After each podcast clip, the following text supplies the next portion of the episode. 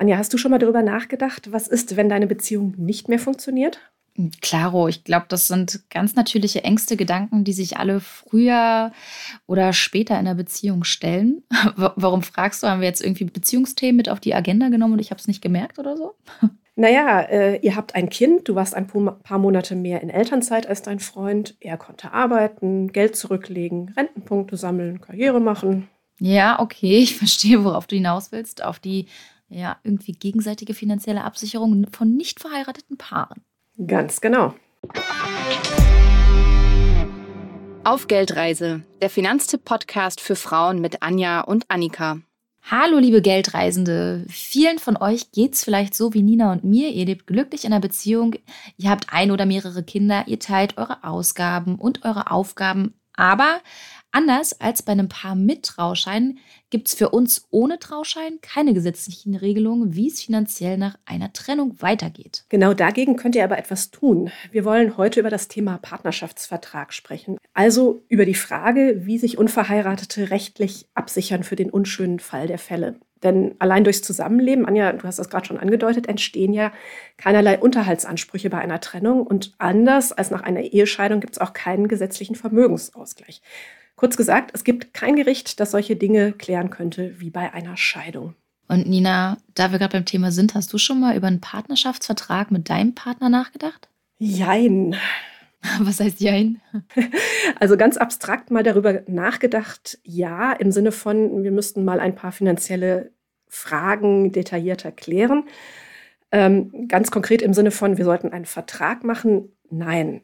Und wie sieht es bei dir aus, Anja? Habt ihr irgendwas konkret geregelt? Nee, ähm, tatsächlich noch gar nichts. Also klar, im Zuge der Geldreise hatte ich schon Berührungspunkte mit dem Thema. Also Partnerschaftsvertrag, Ehevertrag ja auch. Aber bisher weiß ich eigentlich noch viel zu wenig über den Partnerschaftsvertrag, um sagen zu können, ob sich das für mich, für uns lohnt oder ob wir wirklich einen Partnerschaftsvertrag bräuchten. Also eigentlich ganz ähnlich wie bei dir. Ja, interessant. Also Wahrscheinlich ist es bei euch auch so ähnlich wie, wie bei uns. Wir sind ernsthaft angegangen, so Sachen wie wir teilen die täglichen Kosten, wie den Lebensmitteleinkauf, alle Ausgaben fürs Kind, ähm, Versicherungen, die wir gemeinsam haben, auch Autokosten, Stromkosten, Telefon. Und so äh, persönliche Ausgaben wie Klamotten, Schuhe, Zeitungsabo, das macht jeder für sich und Altersvorsorge auch. Ich bin nach meiner Elternzeit nicht mehr äh, in Vollzeit berufstätig, zahle daher jetzt ein bisschen weniger Miete. Allerdings landet auch das Kindergeld bei mir. Hm, naja, und das ist alles nur so Pi mal Daumen ohne durchgerechnete Grundlage. Und dadurch weiß ich ehrlich gesagt auch gar nicht genau, ob ich genügend äh, zum Zurücklegen habe für diese finanzielle Einbuße beim Thema Altersvorsorge etwa. Sollten wir beide vielleicht wirklich mal richtig angehen, liebe Nina. Und wie wir das machen können, darüber wollen wir heute ganz konkret sprechen. Mit ganz vielen Fragen von euch, liebe Community, die ihr uns schon vor einer Weile via Insta geschickt habt. Und da Nina und ich beide keine Juristinnen sind, haben wir uns tatkräftige Unterstützung in den Podcast geholt. Heute mit dabei ist Christiane Warnke. Schön, dass du uns wieder besuchst, Christiane. Ja, danke für die Einladung und ein spannendes Thema haben wir heute. Ja, auch von mir herzlich willkommen. Christiane, du bist Rechtsanwältin und eine starke Befürworterin des Ehevertrags. Das steht zumindest so auf deiner Homepage. Du schreibst da, dass es leichter sei, vor der Ehe faire Lösungen zu vereinbaren, falls es schief geht denn später sei es immer schwerer, Emotionen und rechtliche, vor allen Dingen finanzielle Ansprüche klar zu trennen und zu regeln. Also ein Thema, zu dem du uns auch schon ganz viel erläutert hast, denn du warst ja schon mal zu Gast in diesem Podcast. Ja, genau. Und es ist mir ein Anliegen, wirklich zu sagen, kümmert euch darum. Eigentlich weiß niemand, der heiratet, wie ist denn die Rechtslage, was passiert bei einer Scheidung. Das merke ich dann erst, wenn es zu spät ist. Und dann ist es natürlich schwierig, eben in dem emotionalen Stress klaren Gedanken zu fassen. Es geht immer ums Geld bei der Trennung, egal ob mit oder ohne äh, Ehe. Und da meine ich, ist es besser, vorher drüber zu sprechen sich wirklich klar zu werden, was heißt das und was kann ich regeln, eben will ich für meine Beziehung eigene Gesetze schreiben. Und wer die Folgen zum Ehevertrag nochmal nachhören will, da war Christiane, wie gesagt, auch mit an Bord, ähm, findet die entsprechenden Episoden 64 und 65 in den Shownotes verlinkt. Schaut entweder unter finanztipp.de slash podcast oder klickt auf den Link in der Bio unseres Instagram-Accounts auf Geldreise. Ja, nun will aber nicht jeder oder jede heiraten. Anja und ich sind da gute Beispiele dafür. Warum ist ein Partnerschaftsvertrag dann trotzdem oder gar erst recht sinnvoll, Christiane? Erst recht würde ich sagen, weil da gilt dasselbe wieder, wenn ich gar nicht weiß, was äh, bei einer Trennung auf mich zukommt oder welche rechtlichen Folgen so eine Verpartnerung hat, sollte man sich einfach mal informieren. Der Gesetzgeber kennt diese nicht eheliche Lebensgemeinschaft, diese Partnerschaft eigentlich nicht. Es gibt einzelne Regelungen im Sozialrecht, im Mietrecht, aber keine klare Definition dieser nicht ehelichen Lebensgemeinschaft. Das heißt, man sollte sich gut überlegen, möchte ich etwas Ähnliches wie die Rechtsfolgen bei einer Ehe einvernehmlich vereinbaren. Es gibt verschiedene Situationen, wo für mich eigentlich klar ist, das sollte man vertraglich regeln. Wenn Kinder geplant sind, ganz klar. Der Unterhaltsanspruch von nicht verheirateten Müttern ist in der Regel schwächer als bei verheirateten Paaren. Und zwar wird da nur darauf abgestellt, was hat die Mutter vor der Schwangerschaft verdient. Also es gibt nicht diese ausgleichende Berechnung nach einem Berechnungsschema wie bei der Ehe, sondern es ist nur, nur geschaut, was war vorher da. Jetzt habe ich vielleicht in der Partnerschaft meinen Beruf ein bisschen zurückgeschraubt, habe niedrige Einkünfte, dann kommt das Kind, irgendwann trennt man sich und dann wird festgestellt, na ja, was war denn vorher da? Ja, und was brauchst du jetzt? Also nicht eben wie bei der Ehe, dass man diese Dreisiebtelberechnung macht, sondern ganz anders. Großes Thema ist auch bei Kindern die Anerkennung der Vaterschaft. Würde ich immer raten, weil sonst gibt es Probleme mit der Geltendmachung des Unterhaltes. Und das andere Thema, die gemeinsame Sorgerechtserklärung. Da bin ich aus Erfahrung immer so ein bisschen vorsichtig und würde eher sagen, ich behalte erstmal die alleinige elterliche Sorge das kann einige Probleme bei Trennung verhindern. Wenn ich zum Beispiel umziehen möchte mit Kind, dann braucht der Vater nicht zustimmen, dann kann ich das einfach machen. Fragen zur Schule. Es ist ja auch oft so, dass sich dann ein Partner, die, die Väter nicht so kümmern können oder wollen. Dann muss ich alles alleine regeln, kann es aber nicht, weil eben die gemeinsame elterliche Sorge da ist. Und das ist, finde ich, jetzt so ein kleiner Vorteil bei der Partnerschaft, bei der nicht-ehelichen Lebensgemeinschaft. Also da würde ich den Frauen immer raten, Anerkennung, Vaterschaft ja, gemeinsame Sorge nein. Christiane, du hast es ja gerade schon so, so ein bisschen durchklingen lassen. Ungleichheit, das ist auch so ein Punkt, gerade wenn halt Kinder da sind und dann beispielsweise meistens ja immer noch ähm, ja, die Frau beruflich vor allem zurücktritt. Und die Corona-Pandemie, die hat es auch leider ähm, wieder gezeigt und ziemlich zur Ungleichheit wieder beigetragen. Es waren ja vor allem Frauen, ähm, die bei Schule- und Kitaschließungen die Stunden reduziert haben, in Teilzeit gegangen sind, sich um Kinder gekümmert haben. Und es ist tatsächlich auch einfach immer noch so, dass die Kinderbetreuung unter den wenigsten Paaren wirklich 50-50 aufgeteilt wird. Bevor wir jetzt schon in die Details gehen, was genau ist ein Partnerschaftsvertrag im Unterschied zum Ehevertrag? Was lässt sich damit regeln? Es ist im Grunde kein Unterschied, sondern ich will einfach für meine Partnerschaft, ob jetzt durch die Ehe verbunden oder eben nicht, bestimmte Dinge regeln. Also klassisch die finanziellen Ansprüche oder die finanzielle Situation, wenn die Partnerschaft auseinandergeht. Bei der Ehe sind das die gesetzlich festgeschriebenen Ansprüche, also Unterhalt für den Ehepartner, Kindesunterhalt, ein Ausgleich von Vermögen, dieser Zugewinnausgleich und Rentenansprüche. Das gibt es alles nicht in der nicht-ehelichen Lebensgemeinschaft. Das heißt, wenn ich das haben möchte, kann ich so etwas freiwillig vereinbaren in gewissen Grenzen. Bei der Rente wird es ein bisschen schwierig, da muss man andere Sachen machen. Aber das wäre eigentlich mein Rat zu sagen, so ist es in der Ehe und wenn ich ähnlich abgesichert sein will, ich partizipiere sonst von nichts, was der andere Ehepartner hat. Also keine Rente, kein Vermögensausgleich dann sollte man das eigenständig eben vereinbaren. Also das heißt, es gibt viele Dinge, die Paare damit regeln können. Und wenn ich es recht verstehe, ist das ja ein privatrechtlicher Vertrag zwischen zwei Personen. Da gibt es auch nicht so wirklich eine Vorgabe, was wie geregelt sein muss. Aber da würde ich gern trotzdem noch mal konkreter werden. Du hast ja die entsprechende Erfahrung, Christiane. Was sollten zwei damit unbedingt regeln und was nicht? Das wollen aus unserer Community unter anderem Anja, Irina und Nele wissen. Also unbedingt wäre für mich eine Regelung eben zum Unterhalt dieser Betreuungsunterhalt. In Eheverträgen schlage ich meistens vor, auf, nicht nur aufgrund der Corona-Situation, wie ihr gerade so schön gesagt habt, sondern allgemein, es ist so, die Frauen stecken zurück. Und dass sie dafür einen finanziellen Ausgleich erhalten. Also der Gesetzgeber sagt seit 2008, Unterhalt ist die Ausnahme, nicht die Regel.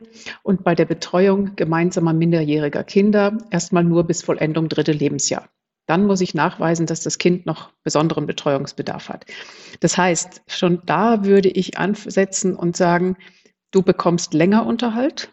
Ja, zum Beispiel musst du nicht ab dem vierten Geburtstag wieder voll arbeiten, sondern vielleicht erstmal halbtags, bis das Kind in die Schule kommt.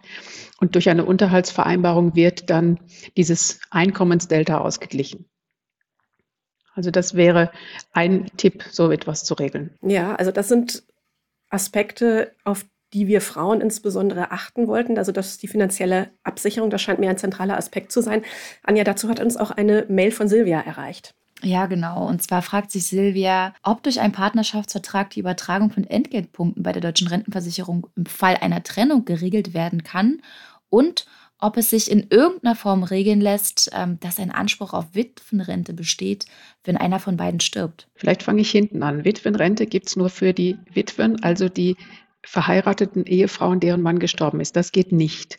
Auch eine Übertragung von Entgeltpunkten bei der deutschen Rentenversicherung wird diese nicht mitmachen. Das ist der Ehe wirklich vorbehalten. Aber ich kann natürlich Analogregelungen treffen, dass ich meinen Partner, meine Partnerin absichere durch eine Lebensversicherung, durch eine private Rente. Also mit den gesetzlichen funktioniert das nicht, aber dafür kann ich einfach freiwillig ein Äquivalent schaffen. Also da kann man wirklich sehr, sehr kreativ sein und etwas regeln. Und das sind genau die Punkte eben, dass ich sage, Unterhalt, Rente im Alter und eventuell noch ein Vermögensausgleich, je nachdem, wie die finanzielle Stellung ist und wie die Lebenssituation ist. Ich habe letztens gelesen, dass man für, für 70 Euro mehr Rente im Monat brutto aktuell ein bisschen weniger als 15.850 Euro einzahlen müsste bei der deutschen Rentenversicherung. Und jetzt gerade bei dem Beispiel bei diesen Zahlen, also 70 Euro mehr Rente kosten mich deutlich über 15.000 Euro, frage ich mich schon, wie konkret da ein Paar werden sollte, um, wenn es um diese Ausgleichszahlungen geht. Ja, das muss man sich wirklich durchrechnen lassen. Also wir sagen es andersrum, für 100 Euro Rente brauche ich 23.000 Euro Einzahlung. Das mhm. ist eine Menge Geld. Ja.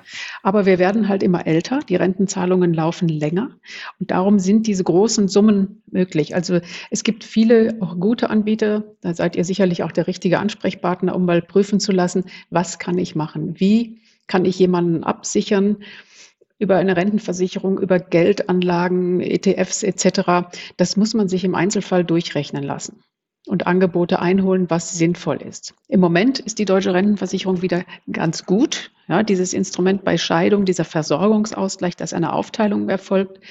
Aber wie gesagt, das kann ich privat nicht vereinbaren, weil die deutsche Rentenversicherung da einfach nicht mitspielt. Da muss ich was anderes mir überlegen. Und Christiane, würdest du tatsächlich aber ganz konkrete Zahlen reinschreiben? Also so und so viel bekomme ich als Ausgleichszahlung von meinem Partner, dadurch, dass ich hm, vorrangig die Kinderbetreuung übernehme und dementsprechend auch den, den, den Job zurückschraube? Also konkrete Zahlen finde ich schwierig. Das würde ich analog der Berechnung des Unterhalts machen wie bei Ehen. Mhm. Da gibt es Berechnungsprogramme, dass das einfach ermittelt wird. Also jetzt für den Unterhalt. Bei einer Rente muss man wirklich schauen, ich bekomme ja jedes Jahr zum Jahresende die Rentenmitteilung. Ja. Wie ist voraussichtlich meine Rente, wenn ich so wie bisher weiter einzahle, berufstätig bin, was erwartet mich dann? Was brauche ich? Ich höre von vielen Frauen immer, die sagen, ach, im Alter, ich brauche nicht mehr so viel und man wird genügsamer. Ja, Pustekuchen, im Alter braucht man mehr, ja. weil man vieles nicht mehr kann, weil man Hilfe kaufen muss. Und da muss man einfach mal schauen, wenn man in Großstädten wie München lebt, da komme ich mit einer Rente von 1500 Euro nicht weit. Ja, das stimmt. Vor allem wissen wir sowieso nicht, wie sich Miete und so weiter und so fort äh, entwickeln wird. Und es ist Richtig. ja auch noch eine, eine Weile hin bis zur Rente. Ganz genau. Und das sind halt alles dann Aspekte, die ich prüfen muss. Habe ich vielleicht eine Immobilie, dass ich da abgesichert bin? Was brauche ich zum Leben und was brauche ich im Alter?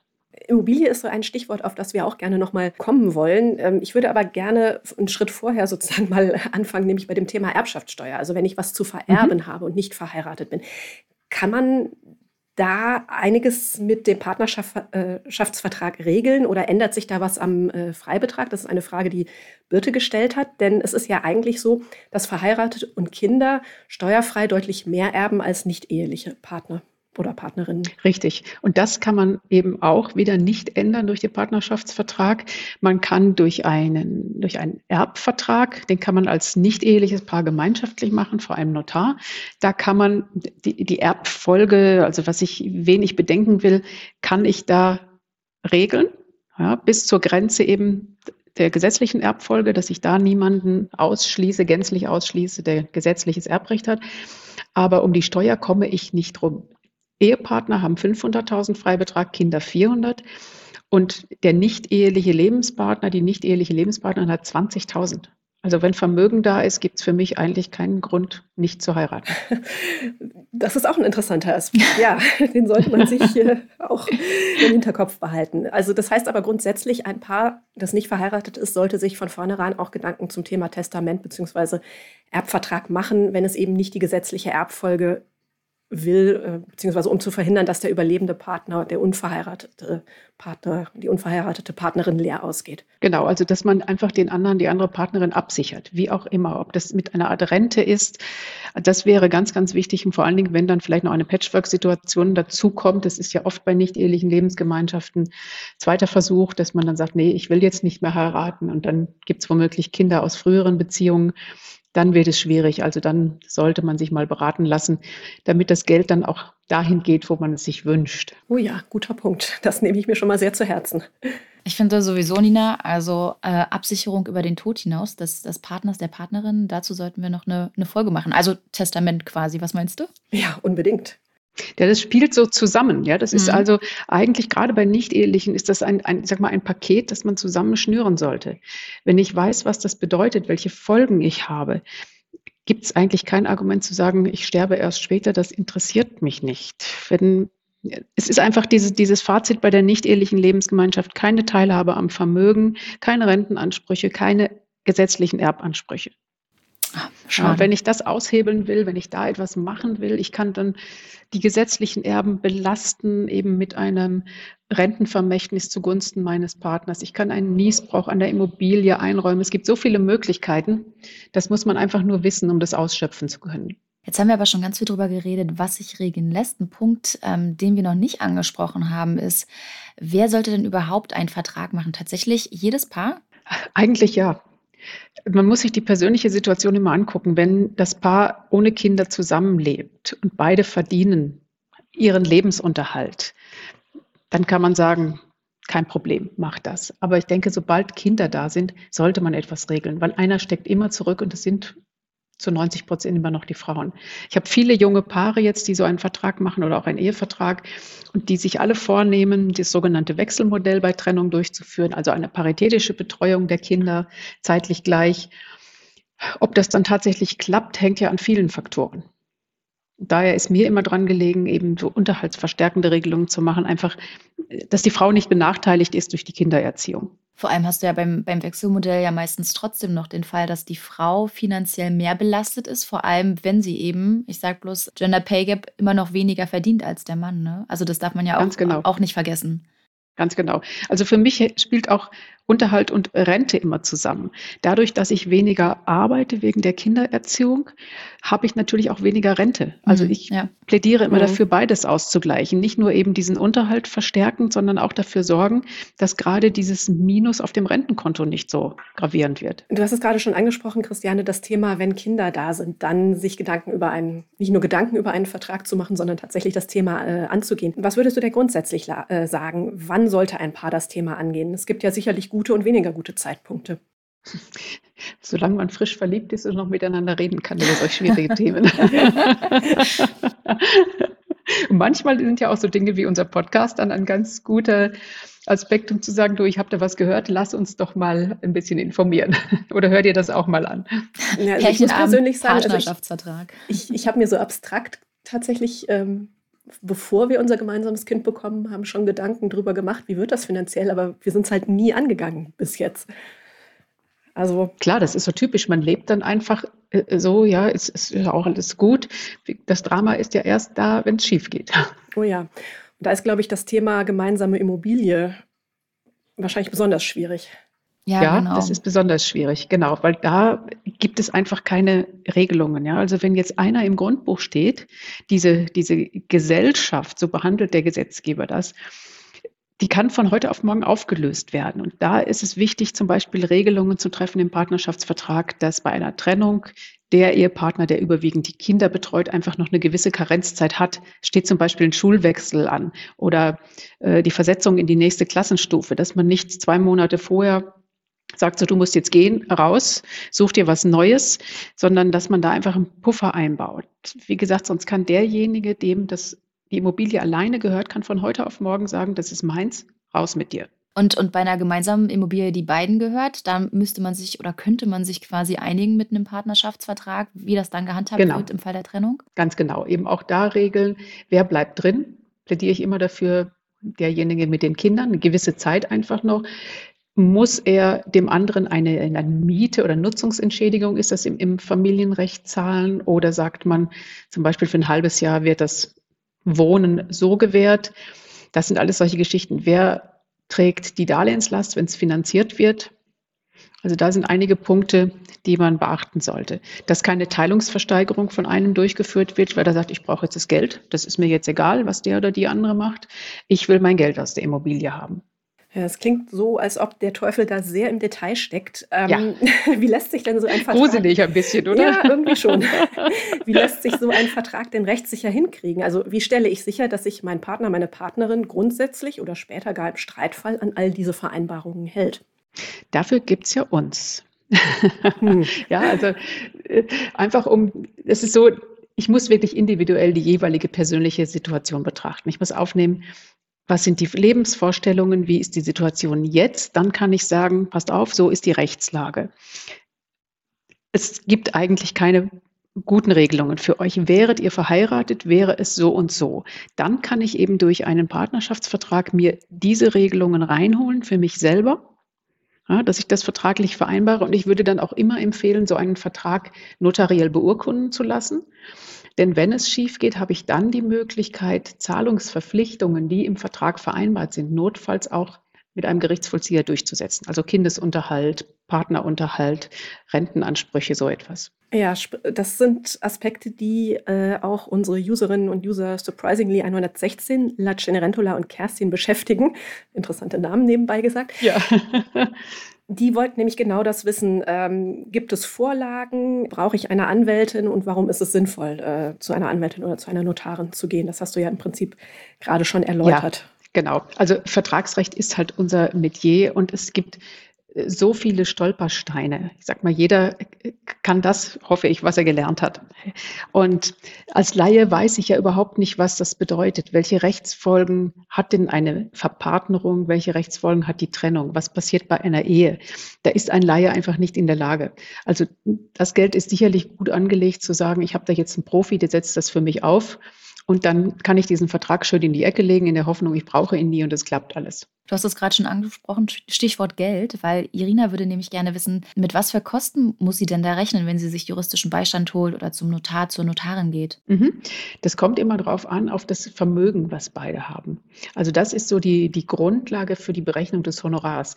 Wir machen in der Regel pauschale Honorare, also da muss man einfach gucken, was ist da. Und ich sage mal, so 3000 Euro ist ungefähr der, der Einstiegspreis. Okay. Gut. Also im Verhältnis zur Scheidung. Ja, genau, das, das wollte ich sagen. Das ist ja vielleicht im Verhältnis zu einer Scheidung durchaus eine überschaubare Summe und äh, vermutlich auch dann wirklich gut angelegtes Geld. Ähm, wir haben es ja auch schon so im Laufe des Gesprächs so ein bisschen angedeutet. Lebensumstände können sich auch ändern. Es muss ja nicht unbedingt ein Kind sein, das in die Beziehung ähm, reingeboren wird. Es kann auch mal ein anderer, besser oder schlechter bezahlter Job sein. Es können sich gesetzliche Änderungen ergeben und so weiter dann sollte man wahrscheinlich einen Vertrag anpassen, oder? Ganz genau. Keiner ist in Stein gemeißelt. Und ich habe mal von, was war das, bei einem Event hat mal eine Mitspeakerin einen tollen Satz gesagt, die Glaskugel ist gerade in der Spülmaschine. Und das fand ich ganz witzig. Aber so ist es. Wir können ja nur die aktuelle Lebenssituation erfassen. Wir können die Wünsche, die Pläne des Paars aufnehmen. Und wenn sich eben etwas wirklich gravierend verändert, selbst wenn ich es geplant habe, wenn ich sage, ich möchte Kinder haben, weiß ich nicht, wie es funktioniert. Kann ich dann noch arbeiten? Ähm, ist das Kind völlig easy in der Betreuung und mein Arbeitgeber spielt auch mit? Das sind alles so Punkte. Und da muss man einfach schauen, wenn es nicht mehr passt, dann passe ich an.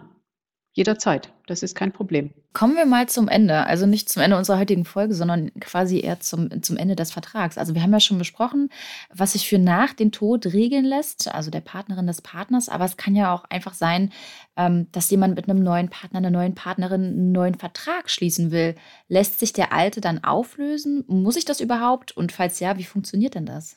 Also grundsätzlich sind ja solche Verträge angelegt für die Dauer der Partnerschaft, ob das beim Ehevertrag ist oder beim Partnerschaftsvertrag. Wenn beide übereinstimmend feststellen, unsere Beziehung ist zu Ende, dann ist damit auch der Partnerschaftsvertrag unwirksam. Das ist ja praktisch. Das heißt, ich muss mich da um nichts mehr kümmern und kann dann dementsprechend ganz losgelöst in die neue Partnerschaft gehen und auch so, so, so ein Ding neu aufsetzen. Ganz genau. Also es sollten halt beide übereinstimmend erklären. Nicht, dass der eine sagt, naja, aber für mich ähm, ist die Partnerschaft nicht beendet. Sollte man irgendwie dokumentieren. Okay. im Zweifel diesen Vertrag äh, zerreißen, sage ich mal, und beim Notar aus der Verwahrung nehmen. Das ist dann, dann ist es wirklich weg. Sehr symbolisch auf jeden Fall. Genau, genau.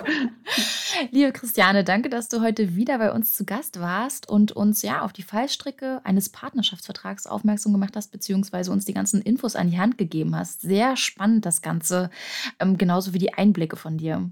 Ja, auch von mir herzlichen Dank. Ich danke euch ganz herzlich. Ebenfalls. Ich denke, es wird viele berühren, das Thema, weil man sich einfach nicht die Gedanken macht oder gar nicht machen kann. Wenn ich nicht weiß, was passiert, kann ich nicht überlegen, was will ich. Und vielleicht können wir dazu beitragen, dass Beziehungen ein bisschen rechtssicherer gestaltet werden. Das ist auf jeden Fall ein sehr, sehr schönes Schlusswort. Ganz, ganz lieben Dank, dass du da warst. Und ich sag mal, vielleicht ja auch noch mal bis zum nächsten Mal. Also komm gerne wieder. Ja, nochmals danke. gerne. Dann danke dir. Und Anja, was denkst du nach all dem, was wir jetzt gehört haben? Macht ihr einen Vertrag für eure Ehe ohne Hochzeit oder willst du vielleicht doch lieber gleich heiraten? Mensch, so, so, spontan bin ich da, da doch schon so ein bisschen überfragt, aber das ist ja auch eigentlich nichts, was ich tatsächlich allein entscheide. Und da ich jetzt gerade den Wissenvorsprung habe mit unserer Folge, müsste mein Freund quasi erstmal noch nachziehen, ehe wir zu einer Entscheidungsfindung kommen. Ähm, wie ist denn das bei dir? Äh, ich glaube, ich bitte mein Herzblatt, sich diese Folge in jedem Fall mal anzuhören. Und naja, dann schauen wir mal weiter. Ja, das klingt nach einer netten äh, Pärchenbeschäftigung. Schöner Pärchenabend. halt mich auf jeden Fall auf dem Laufenden, worauf ihr euch geeinigt habt. Das mache ich. Liebe Geldreisende, schön, dass ihr auch in dieser Folge wieder mit dabei wart. Wir hören uns in 14 Tagen wieder auf Spotify, Apple Podcasts, dieser Audio Now oder wo ihr uns sonst noch hört. Und damit verabschieden wir uns. Tschüss. Tschüss.